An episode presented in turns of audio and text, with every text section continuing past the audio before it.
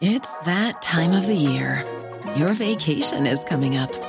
You can already hear the beach waves, feel the warm breeze, relax, and think about work. You really, really want it all to work out while you're away. Monday.com gives you and the team that peace of mind. When all work is on one platform and everyone's in sync, things just flow wherever you are. Tap the banner to go to Monday.com.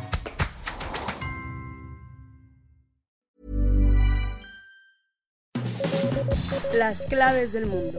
El contexto internacional en Podcast OM.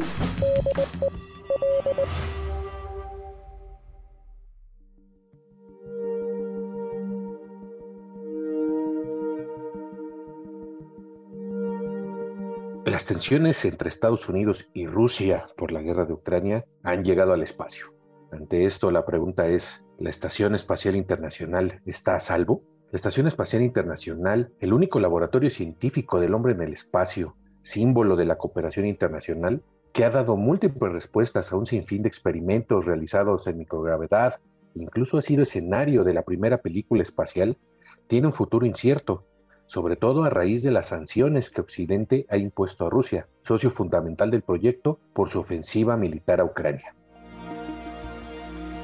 Bienvenidos a Las Claves del Mundo. Les saluda Víctor Hugo Rico, editor de la sección de Mundo del Sol de México.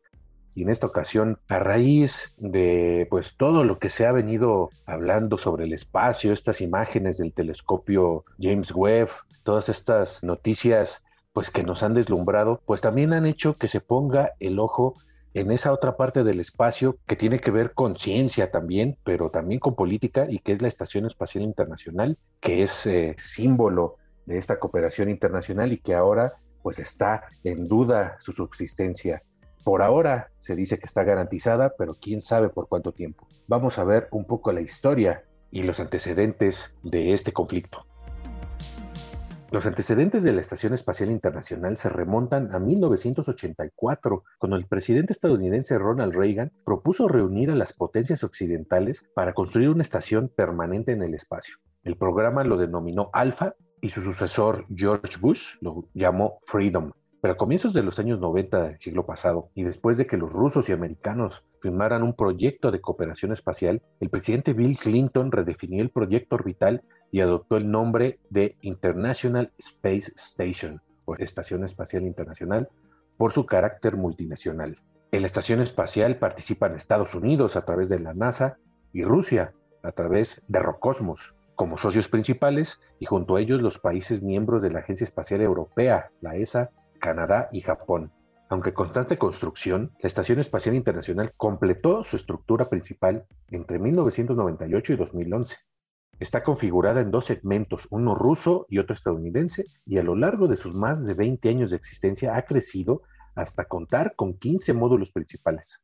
El Zarya, que significa amanecer ruso, fue el primer módulo lanzado en 1998, pero fue el también ruso Zvezda, que significa estrella, enviado al espacio en el año 2000, el que garantiza allí la vida humana y hace la instalación habitable desde entonces.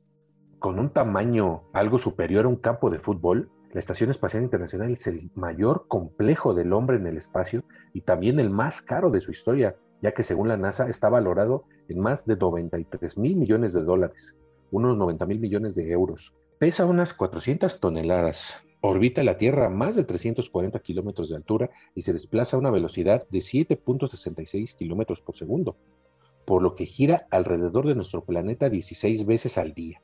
Es decir, que sus habitantes, los astronautas, ven cada día 16 amaneceres y 16 atardeceres, ya que el Sol sale en la estación espacial cada 90 minutos. Operativa y permanentemente ocupada desde el año 2000, en la estación espacial se han vivido récords y primeros momentos, como el primer turista espacial de la historia, el civil multimillonario estadounidense Dennis Tito, que tras pagar 20 millones de dólares, llegó a la plataforma espacial en 2001, o el primer robot Fedor o Fyodor, que viajó en 2019 como única tripulación a bordo de la nave rusa Soyuz y que podría ser el primer androide que en el futuro viaje a la Luna. En la estación espacial se realizó también la caminata más larga de 8 horas y 56 minutos de duración, se llegaron a juntar 13 personas de varias nacionalidades en sus instalaciones en 2009 Y más recientemente, en 2020, el complejo orbital recibió el primer vuelo comercial tripulado y el primero de la historia en tiempo récord de poco más de tres horas tras dar dos vueltas a la Tierra.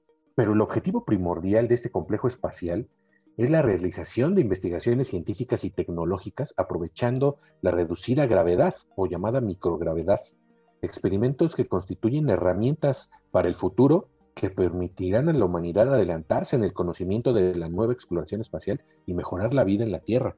A bordo de este módulo se han realizado, según la NASA, más de 3.000 experimentos, todos hechos a largo plazo, pero que permiten avanzar en varias direcciones, unos en el conocimiento del cuerpo humano en ingravidez y otros en el desarrollo de tecnologías aplicables a la vida.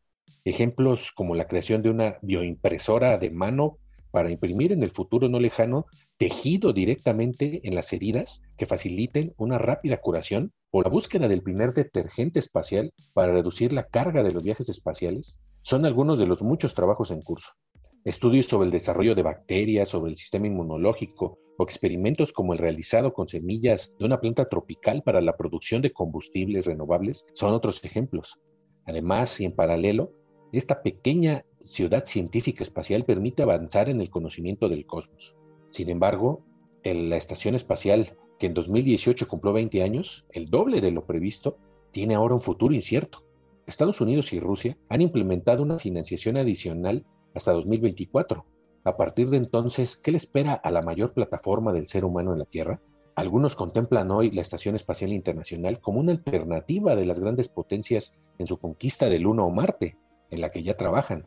Otros, sin embargo, la ven como resultado de un programa ya obsoleto que requiere importantes aportaciones de dinero. Se añade a lo anterior las sanciones que Occidente ha impuesto recientemente a Rusia por su ofensiva militar en Ucrania y que aportan más incertidumbre a este programa pacífico de cooperación multinacional del siglo pasado que observa con preparación su futuro. La invasión rusa de Ucrania ha suscitado estas interrogantes sobre el futuro de la estación espacial, símbolo de la cooperación posterior a la Guerra Fría, donde astronautas y cosmonautas viven y trabajan codo a codo de diferentes nacionalidades. Sin embargo, la estación espacial protagonizó en estos últimos meses varios tuits amenazantes del ahora ex jefe de la agencia espacial rusa Rokosmos, Dmitry Rogozin, quien había advertido que las sanciones de Estados Unidos podrían destruir la cooperación entre ambos países y dijo que la plataforma de investigación se precipitaría contra la Tierra sin ayuda de Rusia. Precisamente, esta es precisamente la amenaza del director de la Agencia Espacial Rocosmos, que publicó en un, en un tuit. Dice, si los Estados Unidos bloquean la cooperación con nosotros, ¿Quién salvará la Estación Espacial Internacional de una órbita incontrolada y que caiga en los Estados Unidos o en Europa? Esta fue la amenaza velada que lanzó precisamente por el último gran conflicto armado de este siglo. Además, otras acusaciones han surgido. El astronauta y coronel de las Fuerzas Aéreas de Estados Unidos, Thierry Vitis, acusó al presidente de Rusia, Vladimir Putin, de usar durante las últimas semanas la Estación Espacial Internacional para su guerra contra Ucrania el piloto de la NASA advirtió sobre los peligros que podría comportar el uso político y propagandístico que el gobierno ruso está haciendo de la estación. Sobre la amenaza que precisamente lanzó el director de Rocosmos, Vitus dijo, Rusia ha cruzado una línea roja. Deberíamos cooperar menos con ellos porque están usando la estación para sus aventuras militares. Según este veterano piloto de la NASA, una de las prioridades del proyecto de la Estación Espacial Internacional desde su creación fue la cooperación, especialmente con Rusia. Pero la postura del Kremlin en la estación está haciendo retroceder la investigación espacial a la época de la Segunda Guerra Mundial. Sin embargo, el ahora exdirector de Rokosmos, Dmitry Rogozin, dijo que la Agencia Espacial Rusa utilizará su parte de la Estación Espacial Internacional para hacer todo lo que, considere necesario y útil en un desafío precisamente a Occidente. Esto pues eh, surge después de que los astronautas rusos posaran con banderas en lo que parecía ser propaganda antiucraniana. Estas imágenes que iniciaron la última disputa fueron publicadas en el canal oficial de Telegram de Rocosmos a principios de junio y mostraban a los cosmonautas en el segmento ruso de la estación espacial, sosteniendo las banderas de las autoproclamadas repúblicas de Lugansk y de Donetsk, celebrando los éxitos militares rusos en Ucrania, en esta parte del este, la región del Donbass, que en este momento está sufriendo incesantes bombardeos rusos. Celebramos a la vez en tierra y en el espacio, habían señalado la publicación que llevaba fotos de los cosmonautas Oleg Artimiev, Denis Matiliev y Sergei Korsakov con las banderas de ambas repúblicas del este de Ucrania a bordo de la estación espacial. La NASA inmediatamente criticó estas imágenes, argumentando que la estación pretende ser políticamente neutral. La declaración de la Agencia Espacial de Estados Unidos fue muy poco habitual y rompió con la política reciente de intentar evitar cualquier tipo de consecuencias políticas en el laboratorio flotante a pesar de las tensiones en la Tierra. Hace 55 años, Estados Unidos y Rusia, además de otras naciones, firmaron el célebre Tratado sobre los principios que rigen las actividades de los estados en la exploración y el uso del espacio exterior, incluida la Luna y otros cuerpos celestes, mejor conocido simplemente como el Tratado del Espacio Exterior. Este pacto obliga a las naciones signatarias a abstenerse de militarizar el espacio, y un acuerdo posterior de 1998 detalló las reglas para el buen comportamiento a bordo de la Estación Espacial Internacional. Aunque nada en ninguno de los tratados prohibía a ninguna nación participar en el tipo de gesto simbólico que puso en el ojo a los rusos esta semana, pero tampoco había sucedido esto nunca antes. Después de esto, la Agencia Espacial Europea anunció que cesaba su cooperación con Rusia para su misión ExoMars, que había suspendido desde hace varios meses tras la invasión de Ucrania, lo que provocó la indignación de la Agencia Espacial Rusa. El fin de esta misión era enviar un rover europeo a Marte a bordo de un aterrizador ruso. En respuesta, la tripulación rusa de la estación espacial detuvo las labores de instalación de los componentes del brazo robótico europeo ERA. Sin embargo, a pesar de estas disputas, la cooperación en la estación espacial ha continuado en su mayor parte según lo previsto. Se temía, por ejemplo, que los astronautas de la NASA no pudieran bajar a la Tierra en las naves rusas, pero estos acuerdos han continuado en su mayoría hasta el momento con normalidad.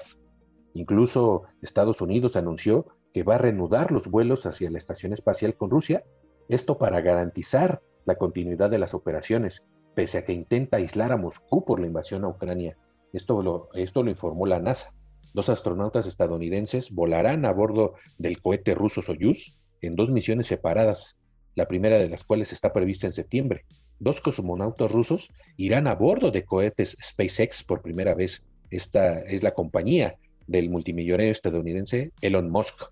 Y otro evento importante es la decisión de esta semana que pasó del presidente de Rusia, Vladimir Putin, de relevar precisamente al director general de Rocosmos, Dmitry Rogozin, quien había estado a cargo por más de cuatro años de este proyecto y quien será sustituido por el viceprimer ministro Yuri Borisov. El sustituto, un viejo conocido de Cuba y Venezuela, países que ha visitado en numerosas ocasiones, precisamente ejercía como viceprimer ministro desde mayo de 2018 en Rusia. Rogozin, el ruso que deja la dirección de Rocosmos, es un locuaz político nacionalista que siempre ha mantenido estrechos contactos con el Kremlin y ha estado al frente de la agencia espacial, como ya lo hemos dicho, desde mayo de 2018 es un defensor ultranza de Putin y de la campaña militar rusa en Ucrania, que según ha dejado ver públicamente en tweets y los mensajes de Telegram a lo largo de los últimos meses, como ese donde amenazaba con dejar caer la estación espacial en Estados Unidos o en Europa. Así que por ahora las banderas de Lugansk y Donetsk pues quedaron guaudadas y el trabajo continúa a bordo de la plataforma orbital gigante. Esa es la buena noticia.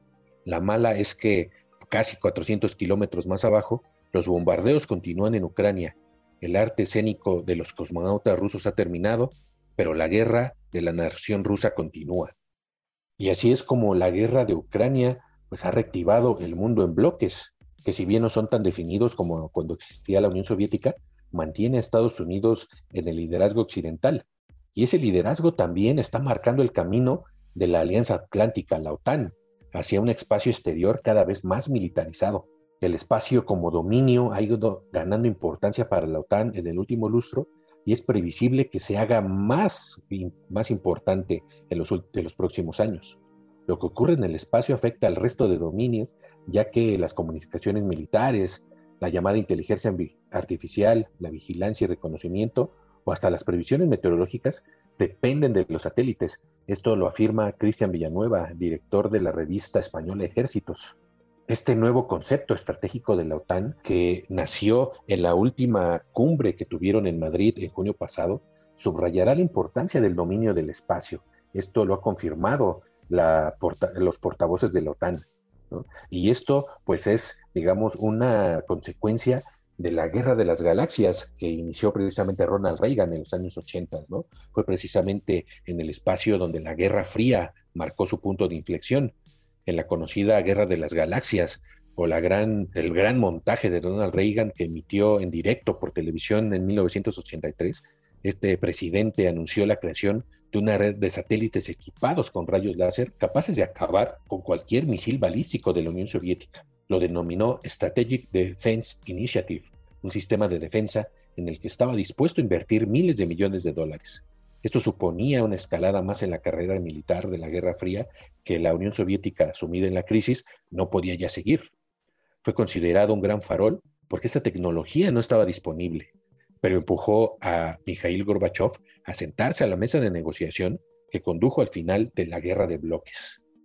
Casi 40 años después de aquel anuncio y con la invasión rusa a Ucrania como telón de fondo, el espacio se vuelve a poner en el objetivo de las potencias y de la OTAN, y el que durante décadas ha sido lugar de cooperación científica internacional se transforma ahora en un escenario bélico, de la misma manera que ocurre en el Ártico. Nuevas fronteras significan nuevos conflictos, pero además otros peligros acechan, según Occidente. Según denunció el director de la NASA, Bill Nelson, uno de los objetivos militares de Rusia y de China es apoderarse de la Luna. El anuncio fue dicho al diario alemán Bild y fue catalogado como un primer paso para, para apoderarse del satélite. Nelson dice, debemos estar muy preocupados de que China vaya a aterrizar en la Luna para decir, ahora es nuestra y tú quédate afuera. Nelson también explicó que China lleva años investigando tecnología para atrapar satélites con brazos robóticos o redes o hacer que se estrellen, supuestamente para limpiar sus propios desechos espaciales. Pero también podría utilizarse para atacar los satélites de, de naves de otros países. El responsable de la NASA aseguró que el programa espacial de China es un programa espacial militar y ha denunciado una vez más el robo de tecnología que ha impulsado su programa nuclear. China es buena, pero China también es buena porque roba ideas y tecnología, asegura Nelson. China planea terminar de construir este año la estación espacial Tiangong, cuyo nombre significa Palacio Celestial en mandarín. Pesará unas 70 toneladas y se espera que funcione dentro de unos 15 años, orbitando unos 400 kilómetros de la superficie terrestre. Una vez completada, serán habituales las misiones en las que los astronautas pasen varios meses en la estación. Así que la Estación Espacial Internacional pues tiene a la vista a un competidor y esto pues hará que se recrudezcan las batallas que de por sí se están volviendo más fuertes en el espacio. Y así es como concluimos esta emisión de Las Claves del Mundo, no sin antes recordarles que tanto Las Claves del Mundo como todos los podcasts que Organización Editorial Mexicana tiene para ustedes, los pueden escuchar en las diferentes plataformas, tanto Spotify, Apple Podcasts, Google Podcasts, Deezer, Acast, Amazon Music, y también nos pueden escribir al correo electrónico podcast.com.mx y también nos pueden seguir por la cuenta de Twitter del Sol de México, arroba el sol de guion bajo México. Me despido, soy Víctor Hugo Rico, muchas gracias por seguirnos escuchando. Hasta entonces.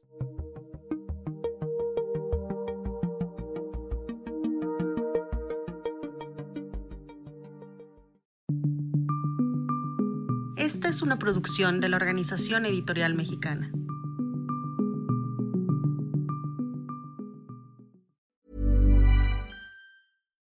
If you're looking for plump lips that last, you need to know about Juvederm lip fillers. With Juvederm Volbella XC and Juvederm Ultra XC, your lip look, whether it's subtle or bold, can last up to one full year with optimal treatment and no additional maintenance. Find a licensed specialist and see if it's right for you at juvederm.com today. That's J U V E D E R M.com. Add fullness to lips in adults over 21 with Juvederm Volbella XC or Juvederm Ultra XC. Do not use if you have severe allergies or a history of severe allergic reactions, or if you're allergic to lidocaine or the proteins used in Juvederm. Tell your doctor if you have a history of scarring or taking medicines that decrease the body's immune response or that can prolong bleeding. Common side effects include injection site redness, swelling, pain, tenderness, firmness, lumps, bumps, bruising, discoloration, or itching. As with all fillers, there's a rare risk of unintentional injection into a blood vessel, which can cause vision abnormalities abnormalities, blindness, stroke, temporary scabs, or scarring. For full important safety information, visit juvederm.com.